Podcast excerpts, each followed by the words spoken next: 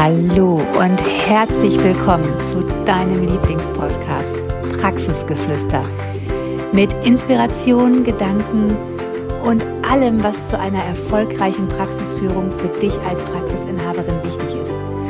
Wir freuen uns, dass du heute reinhörst.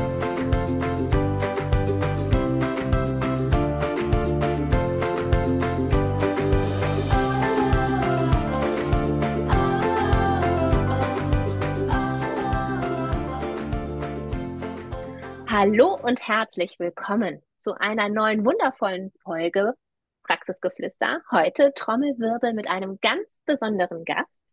Wir haben es schon angekündigt.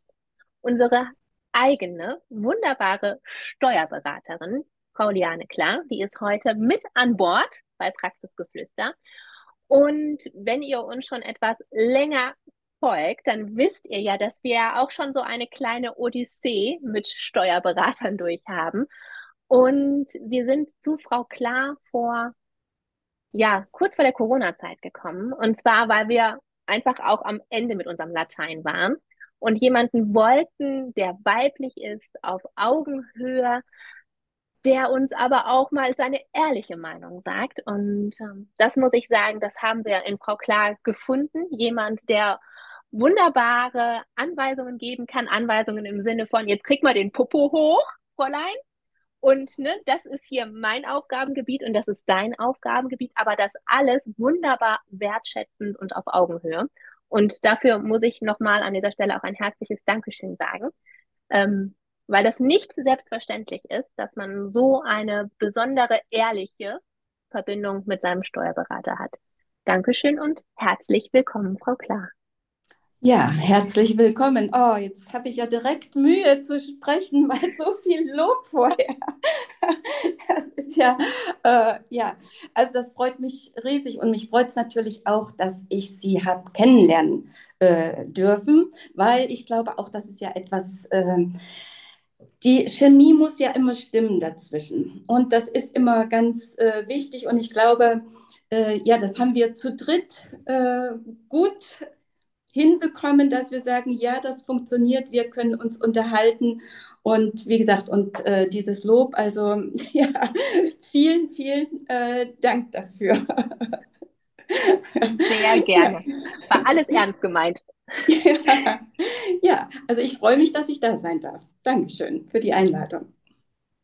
Ja, ich weiß noch, Frau Klar, als wir uns kennengelernt haben, hast du ja gerade schon gesagt, Jessie, war es äh, so Anfang 20, ich glaube Ende 2019, Anfang 2020 haben wir uns kennengelernt. Und ich weiß noch, bis da dachten wir ja immer irgendwie, mit uns stimmt was nicht oder wir können es nicht oder wir wissen nicht, wie es überhaupt funktioniert. Und wir haben bis dahin auch überhaupt nie verstanden, dass unsere Zahlen unsere Zahlen sind und dass äh, auf der anderen Seite jemand ist, der die Zahlen versteht, umsetzen kann und auch bearbeiten kann, aber dass das, was wir liefern und das, was unseren Umsatz ausmacht und so weiter, in unserer kompletten Verantwortung liegt.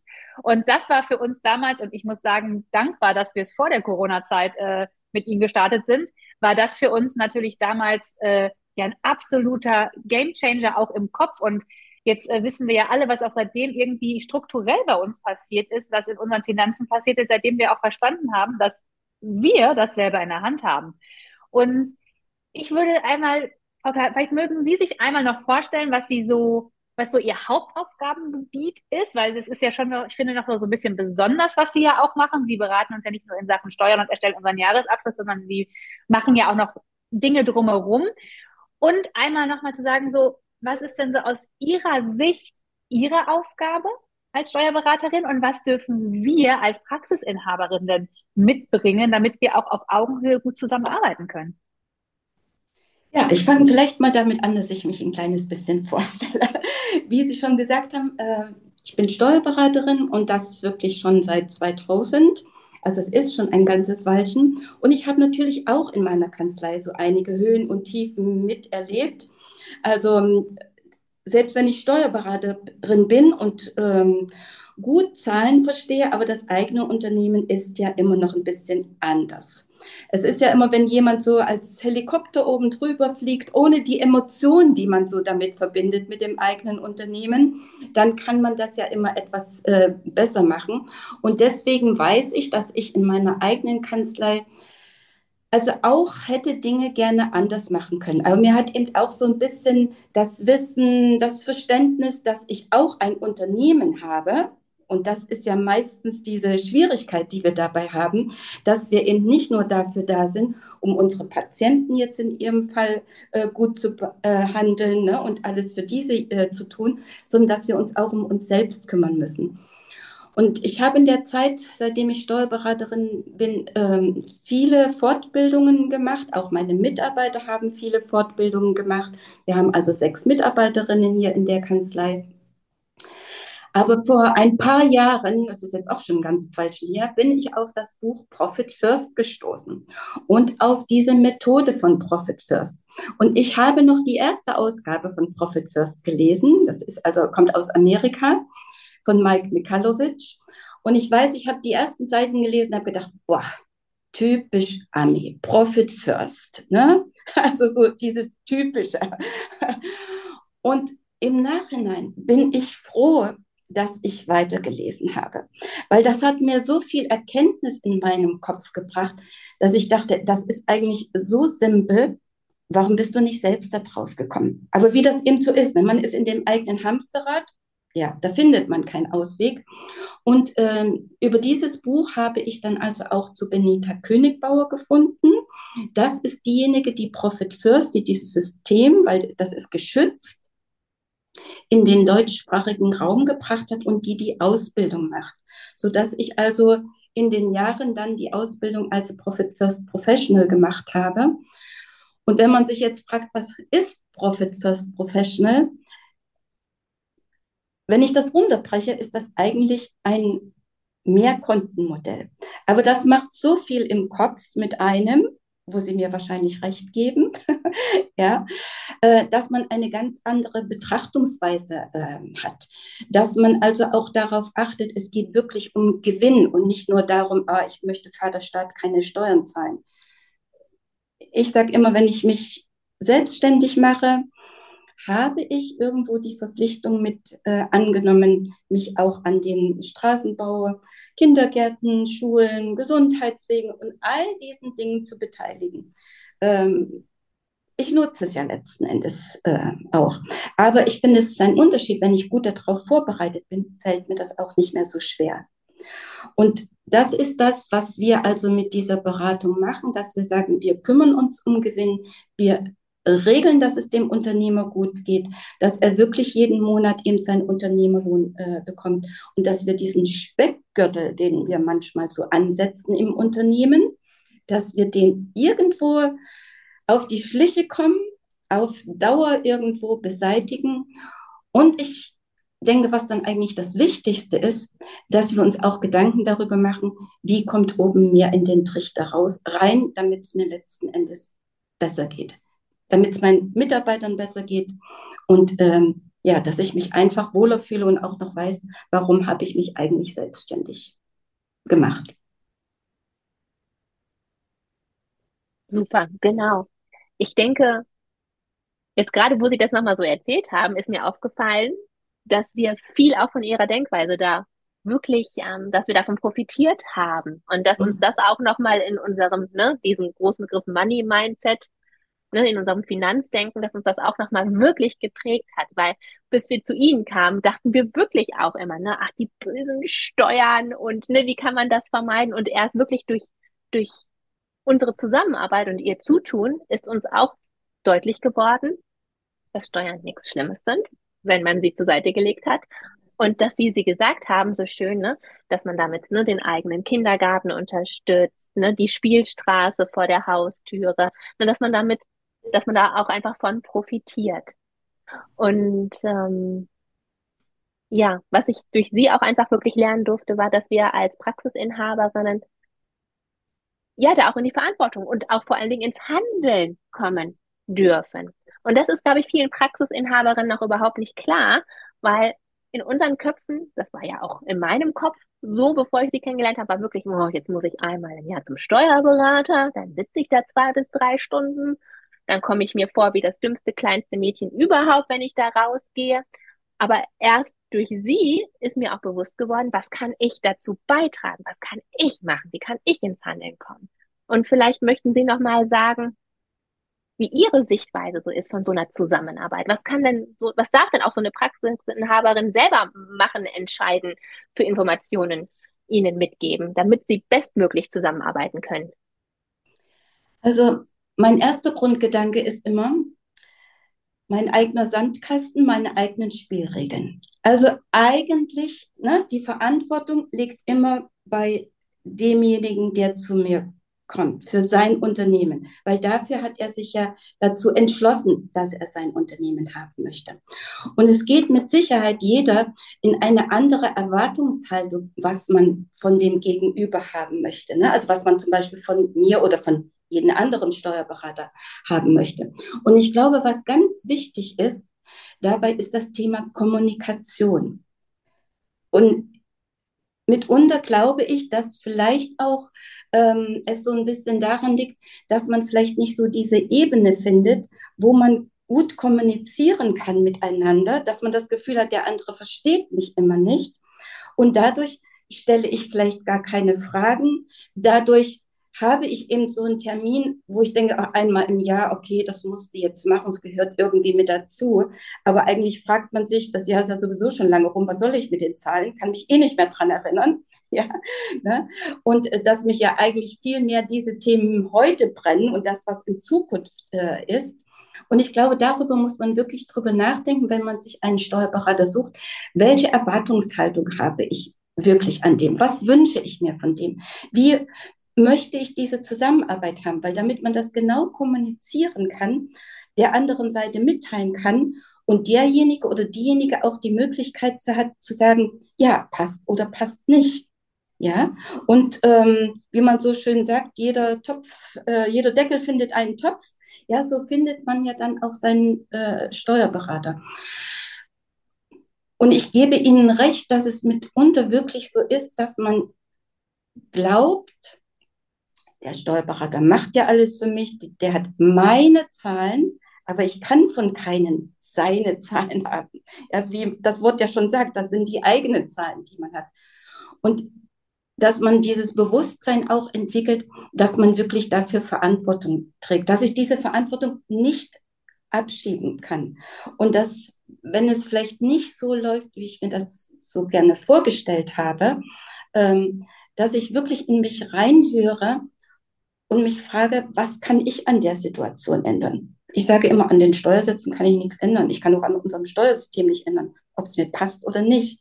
Aber ich muss gucken, was ich damit äh, machen kann, ja, wie ich das für mich gut ähm, regulieren kann, dass ich mich wohlfühle, dass eigentlich auch meine Wünsche und Ziele, die ich mir ja mal vorgestellt habe, die ich mit meinem Unternehmen erreichen äh, möchte, weil das Unternehmen ist ja nur ein Instrument, damit ich meine Ziele und Wünsche erreiche, dass ich mir das nochmal genau überlege und sage, okay, das muss ich kommunizieren, das ist für mich ganz wichtig, das erwarte ich von der anderen Seite. Und von meiner Seite her ist es dann natürlich auch so, dass ich überlegen kann, sind denn das Mandanten?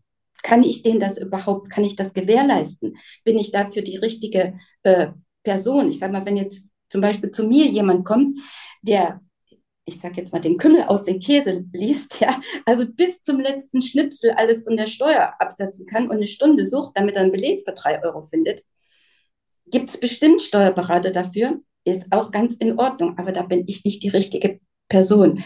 Mir ist es einfach wichtiger, dass wir sagen, okay, wir gucken nach vorn, was können wir machen, wie geht es dem Unternehmen gut und wie geht es dann eigentlich auch allen anderen Beteiligten äh, gut, die damit äh, zusammenhängen. Und so sollte man, glaube ich, auch auf eine Suche herangehen und lieber ein bisschen länger suchen, ähm, bis man dann wirklich ein gutes Gefühl hat. Mhm. Ja. Finde ich schön, finde ich schön. Haben Sie so schön gesagt. Bei uns ist es ja immer wieder so, dass wir immer wieder erzählt bekommen, weil ne, wir haben ja Praxis 2.0, das ist so ein Coaching für schon etablierte Praxisinhaberinnen und wir kommen immer wieder auf das Thema Steuerberater und da haben wir ja auch mhm. viel zu sagen, weil wir ja schon wirklich ne, vor ihnen eine Odyssee erlebt haben, aber dass wirklich auch Praxisinhaber zu uns kommen und sagen, ja, ähm, wenn sich bei mir einer bewirbt, dann frage ich erstmal meinen Steuerberater, ob ich den einstellen kann. Das ist mir jetzt eine fremde Denkweise, weil das, ne, so waren die Katja und ich nie. Also das würden mhm. wir haben wir in der Vergangenheit nie gemacht. Diese Entscheidung treffen wir selber. Aber können Sie sich vorstellen, dass das jemand macht und vor allen Dingen auch noch, dass jemand, der auch Steuerberater ist, darauf eine Antwort gibt? Ja, wahrscheinlich wird es das geben. Ähm, also ich habe noch nie die Frage bekommen. Ich habe natürlich schon die Frage bekommen, dass man plant, Mitarbeiter einzustellen und wie man denn an die Planung herangehen kann. Ob man sich das leisten kann, den Mitarbeiter einzustellen. Und da gebe ich ja immer den Tipp, ein Lohnkonto anzulegen, dort schon mal Geld drauf zu sparen, wie man das dann auch immer macht. Das würde man dann eben klären, aber dass man sozusagen sich ein Lohnkonto anlegt, wo man schon Geld drauf spart, wo man sagt, okay, wenn ich das ein halbes Jahr mache oder ein Vierteljahr, dann habe ich eine Summe X da drauf. Die kann sich also mein Unternehmen auf Dauer leisten. Und dann weiß ich auch, ob ich mir einen Mitarbeiter leisten kann auf Dauer oder nicht. Weil was nutzt mir die Entscheidung, die mir ja jemand anders abnimmt, der steckt doch gar nicht in meinem Unternehmen. Ja, also und er macht sich doch auch keine Gedanken darüber, wie denn der Umsatz äh, reinkommt, den ich benötige, damit der Mitarbeiter überhaupt, wie gesagt, äh, damit ich mir den leisten kann, damit ich den auf Dauer bezahlen kann. Welche Vorstellung habe ich von dem Mitarbeiter? Was soll, was soll einfacher werden äh, damit? Ne? Das heißt ja auch nicht immer, dass ich mehr Umsatz machen möchte. Es kann ja zum Beispiel auch sein, dass ich sage, kann ich mir das leisten, nicht mehr 40 Stunden zu arbeiten, vielleicht nur noch 30 Stunden oder vielleicht keine 60 mehr, weil das ist ja auch nicht unüblich bei Selbstständigen, sondern vielleicht nur noch 50 Stunden. Und dafür brauche ich jemanden. Wie kann ich das also finanziell äh, strukturieren, dass ich mir darüber Gedanken mache und das sozusagen auch zukunftsfähig äh, plane, weil jeder Mitarbeiter kostet ja auch am Anfang erstmal Einarbeitungszeit, wo ich ja dem Grunde nach vielleicht noch mehr leisten muss, oder andere Mitarbeiter mit abstellen muss, die den einführen und so weiter.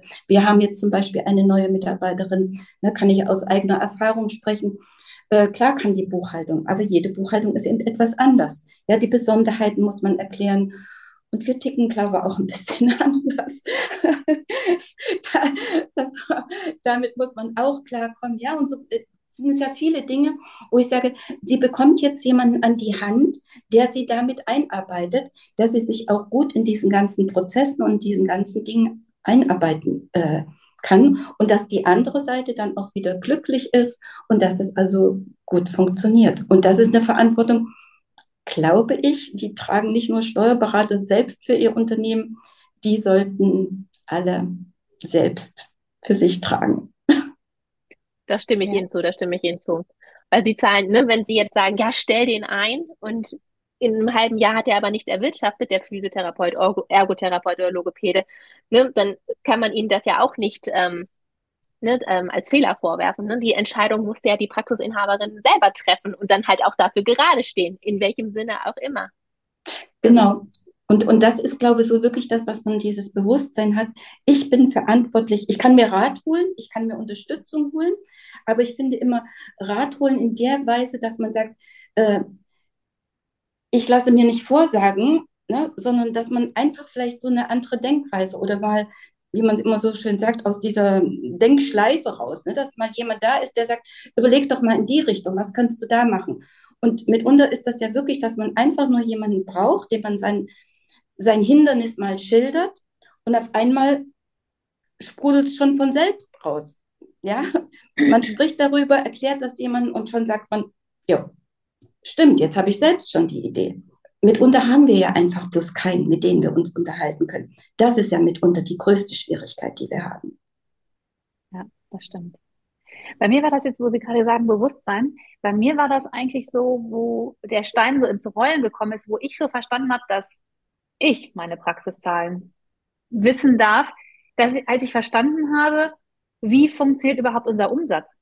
Wie, wie können wir an Umsatz kommen? Wie berechnen wir das überhaupt? Also kann man das überhaupt berechnen? Weil bei uns, ich meine, das war bei dir nicht anders, Jessie, wir hatten ja jahrelang immer das Gefühl, so, wir rechnen zwar ab und dann kommt auch was rein und so, aber so, dass wir das Gefühl oder dass wir wussten, was wir wirklich dafür getan haben, außer dass wir jetzt therapiert haben, das war überhaupt nicht da, dieses Bewusstsein, dass wir zum Beispiel auch mal überlegen können, okay, wie viel Therapiestunden in der Woche haben wir denn zum Beispiel Mitarbeiter? Wie viel Umsatz muss denn dann überhaupt reinkommen? Also was ist überhaupt möglich? Wie können wir diesen Umsatz erhöhen?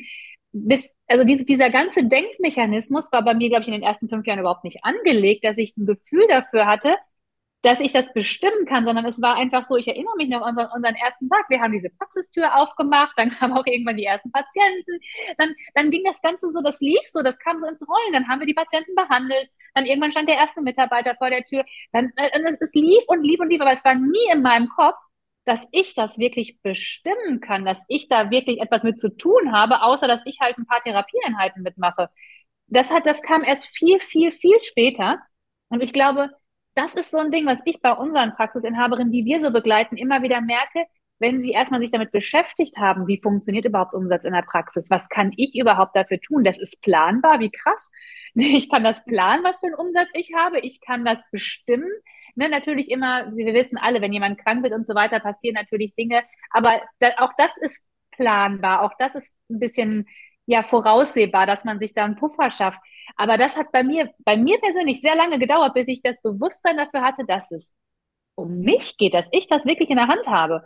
Und da bin ich Ihnen auch immer so dankbar, dass Sie uns auch immer da Fragen stellen, weil das ist auch was bei uns in den letzten Steuerberaterjahren nie war, dass uns jemand Fragen gestellt hat. Nur wie, wie, wie haben Sie denn den Umsatz erwirtschaftet? Wir haben ja meistens von die BWA von vor zwei Jahren besprochen. Da war ja eh schon schwierig zu überlegen, wie haben wir das überhaupt damals gemacht? Wie viele Mitarbeiter hatten wir überhaupt zu dem Zeitpunkt? Das war ja schon, also das ist ja schon zwei Jahre her gewesen. Manchmal, das hat man ja nicht mehr mal so auf dem Schirm. Ähm, und dann auch mal zu überlegen, wie haben wir das überhaupt gemacht und wo wollen Sie überhaupt hin und was brauchen Sie dafür? Es waren ja, wir haben nie mit Fragen gearbeitet. Uns wurden auch nie Fragen gestellt, sondern es war immer diese Besprechung. Ne? Oben fängt es an bei Umsatzerlöse, dann geht es weiter nach unten, dann haben wir über die Kosten gesprochen, dann kam irgendwann unten äh, das Ergebnis raus und damit, das war's dann. Aber wie wir da hingekommen sind, was wir dafür tun können, damit wir es ändern können, das, das war überhaupt nicht im Gespräch. Und ich glaube, das ist so eine Verantwortung, die habe ich erst ja wirklich durch Sie gelernt, dass ich das bestimmen kann, dass ich auch auf diese Fragen eine Antwort haben muss als Praxisinhaberin. Und ich glaube, das haben ganz, ganz viele nicht. Und Sie sagen das schon ganz richtig. Sie haben oben angefangen beim Umsatz und ganz unten war dann irgendwo das Ergebnis. Und das ist immer, glaube ich, das, wo ich auch sage, das ist unsere Schwierigkeit bei unserer Betrieb, äh, betriebswirtschaftlichen Auswertung, die wir haben. Unser Gewinn, der steht irgendwo ganz unten. Eigentlich müsste der ganz oben stehen, weil nur vom Gewinn können wir uns eigentlich die Brötchen kaufen und nicht vom Umsatz. Aber wir müssen uns natürlich überlegen, wenn wir mehr Gewinn haben möchten für uns selbst, für unser, auch für die eigene Fortbildung eigentlich, auch für die Familie und für ganz viele äh, Dinge, die wir ja auch als Unternehmer benötigen, um mal kreative Auszeit vielleicht nehmen zu können. Ne? Ich kann nicht immer äh, 24, 7 und das 52 Wochen lang. Äh, das kann ich mal eine Zeit machen, aber irgendwann ist das Akku leer und wenn ich das nicht rechtzeitig aufpasse, ja, dann habe ich zum Schluss gar kein Unternehmen mehr. Ne? Und diese Dinge, die kann ich mir alle nur eben, ähm, ermöglichen, wenn ich mir wirklich genau überlege, was ist mein Gewinn, was möchte ich an Gewinn, was möchte ich als Unternehmerlohn haben, weil Sie kennen das ja bei mir, ich trenne das ja immer so ein bisschen. Das eine ist Gewinn, das ist nämlich das, was wir von unserem Unternehmen erhalten dass wir uns auf die Schulter klopfen können für unsere tollen Ideen, die wir haben, für diese Verantwortung, die wir übernehmen und das Ganze drumherum und auch manchmal für diese schlaflosen Nächte. Und der Unternehmerlohn, der ist dafür da, für unsere tägliche Arbeit, die wir machen. Wenn wir jemanden anstellen würden, der unseren Job macht, würde der das auch äh, bekommen. Ja? Und ähm, wenn ich davon natürlich mehr haben möchte, muss ich mir Gedanken machen, wie ich da oben in den Trichter mir reinbekomme. Natürlich kann ich auch aus den Ausgaben, äh, das ist ja immer das, wo wir auch zuerst drauf gucken, aber wir wissen ja selber, man kann sich auch kaputt sparen. Irgendwann ist Ende. Ja, also muss ich mir andere Wege überlegen und da muss ich eben genau drüber nachdenken. Was für ein Unternehmen habe ich? Was kann ich machen? Äh, was macht für mich äh, Sinn? Und das sind eben genau die Punkte, wo ich eben sage, das kann ich nicht wissen, das kann nur die andere Seite wissen. Ich kann aber Fragen stellen, damit man das für sich im Kopf klar macht. Ja, und dann aufschreiben, das ist ganz wichtig. Ziele und dann kontrollieren, passt denn das Ziel? Das sind so diese Dinge, ne, diese kleine Nadel, die wir alle brauchen. Ja, die braucht jeder von uns, da spreche ich auch aus Erfahrung. Frau Klar, würden Sie denn sagen, ich glaube, das ist nämlich auch das, was viele von uns Praxisinhaberinnen denken. Sind wir aus der Heilmittelbranche, sind wir irgendwie aus der Art geschlagen? Sind wir so anders als viele andere Kunden oder Kundinnen, die, die zum Steuerberater kommen? Also da kann ich erstmal jeden beruhigen. Nein. also das ist, äh, nein. Also da würde ich mal sagen, das ist in jeder Branche gleich verteilt, so würde ich das mal sagen. da ist man da also nicht äh, anders. Natürlich gibt es Branchen, die haben natürlich große Herausforderungen, ich sage mal schon in, in ihrem Bereich, ne, durch die Verordnungsgebühren und diese ganzen Sachen, wo dann ja der Spielraum gedanklich meistens sich einengt, ja. Aber wie gesagt, die Betonung lag jetzt gerade auf gedanklich. ähm, man muss dann eben äh, überlegen, was man machen kann. Klar, und das sind natürlich so Sachen, aber ansonsten hat diese, diese Hürde irgendwie äh, jeder. Und mitunter ist das vielleicht sogar so, dass man denkt, ich gehe zum Steuerberater, dann habe ich diese Hürde los. Ja, also es ist wie so ein, so ein Ablegen von diesem Gefühl vielleicht. Ja, ähm, das merke ich auch manchmal äh, so. Und wenn man dann langsam wieder auf die, auf die andere Richtung geschoben wird, ich glaube, das ist so etwas, da wächst man ja auch wieder rein. Ne? Und man muss sowieso in dieses Unternehmerleben reinwachsen.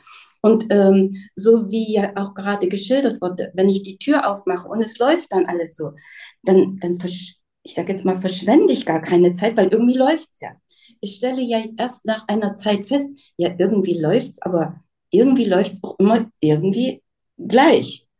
Ja, und ich habe mehr Mitarbeiter, ich arbeite trotzdem noch genauso viel. Äh, an meinem Einkommen verändert sich auch nicht viel, aber ich habe eigentlich viel mehr Stress. Wozu mache ich das alles? Ne? Und das sind dann so die Überlegungen. Aber das dauert einfach. Und ich glaube, ähm, ich will jetzt nicht sagen, das muss so sein. Manchmal kann man vielleicht eine Existenzgründung auch anders machen. Aber manche Dinge, denke ich, muss man einfach auch selbst erfahren haben, damit man sagt, ja genau, das will ich nicht mehr. Ich mache mir jetzt Gedanken, was will ich denn? Ja, weil es hilft ja nichts, wenn ich nur sage, das will ich nicht. Also ich muss mir überlegen, was will ich dafür? Ja, und das ist der Punkt. Und dann dreht sich das Rad. Und ich bin immer der Meinung, zurückblicken, ja, ist eh durch. Die Entscheidungen sind gefallen es geht nach vorn und nur dort kann ich was ändern. das fand ich ein sehr schönes Wort. Also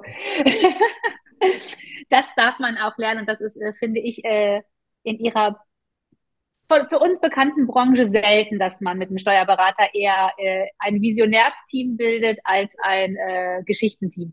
Also würde ich jetzt einfach mal so, das würde ich einfach nett jetzt mal so beschreiben. Und genau, und deshalb, ja, einfach auch nochmal von uns ganz klar die Empfehlung, wenn du jetzt zuhörst und denkst, boah, irgendwie habe ich das Gefühl, da darf sich auch mal bei mir ein bisschen was ändern. Du bekommst alle Dinge, die, wie du Frau Klar erreichen kannst, stecken wir dir auf jeden Fall in die Show Notes. Du bekommst alles. Vielleicht auch einfach nochmal ein paar Fragen stellen, darfst du auch. Wir reichen die natürlich super gerne weiter, wenn es nochmal irgendwelche Fragen gibt. Und auch für dich vielleicht nochmal, äh, manchmal denkt man ja, man muss immer den Steuerberater aus der Nachbarschaft haben. Nein, wir drei sitzen jetzt ja auch sehr weit auseinander und es geht auch so wunderbar und gut. Man muss nicht immer direkt den äh, vor Ort haben, der hier, weiß ich nicht, den Stadtteil, der Stadtteilsteuerberater ist, sondern es darf auch jemand sein, der einfach richtig gut zu einem passt. Und den darf man auch einfach mal ja wirklich suchen. Und was ich immer wieder empfehlen kann, auch mal ja so ein Erstgespräch zu führen, einfach mal zu gucken, passen wir überhaupt zusammen? Also was sind meine Vorstellungen? Wie sind die Vorstellungen vom Steuerberater? Und passt das überhaupt? Sprechen wir dieselbe Sprache da? Und ähm, ja, das hat bei uns damals, finde ich, sehr, sehr gut funktioniert. Und ähm, ja, haben wir schon hundertmal gehört, aber ich bin da immer noch mega dankbar drüber. ich kann es gar nicht oft genug sagen. Ja, vielen Dank. genau, und in dem Sinne würde ich sagen, vielen Dank, dass Sie bei uns im Podcast waren. Es war mir wirklich eine Freude und es war auch eine Ehre. Und ich glaube, Sie haben wirklich vielen Praxisinhaberinnen ja einfach auch mal gezeigt, wie es auch anders sein kann. Und in dem Sinne, herzlichen Dank und wir hören uns nächste Woche. Bis dahin. Tschüss. Tschüss. Tschüss. Wir hoffen, die Folge hat dir gefallen, dich inspiriert und zu anderen Gedanken angeregt. Denn du als Praxisinhaberin kannst deine Praxis so führen, wie sie zu dir und deinem Wunschleben passt. Und damit die Therapiebranche um so viel Mehr folge uns doch auch gerne auf Instagram, Praxisberatung Heilmittel. Und hinterlass uns unter dem aktuellen Beitrag auch nur deine Kommentare, was du aus der Folge für dich mitgenommen hast. Hab einen wundervollen Tag und bis zum nächsten Mal.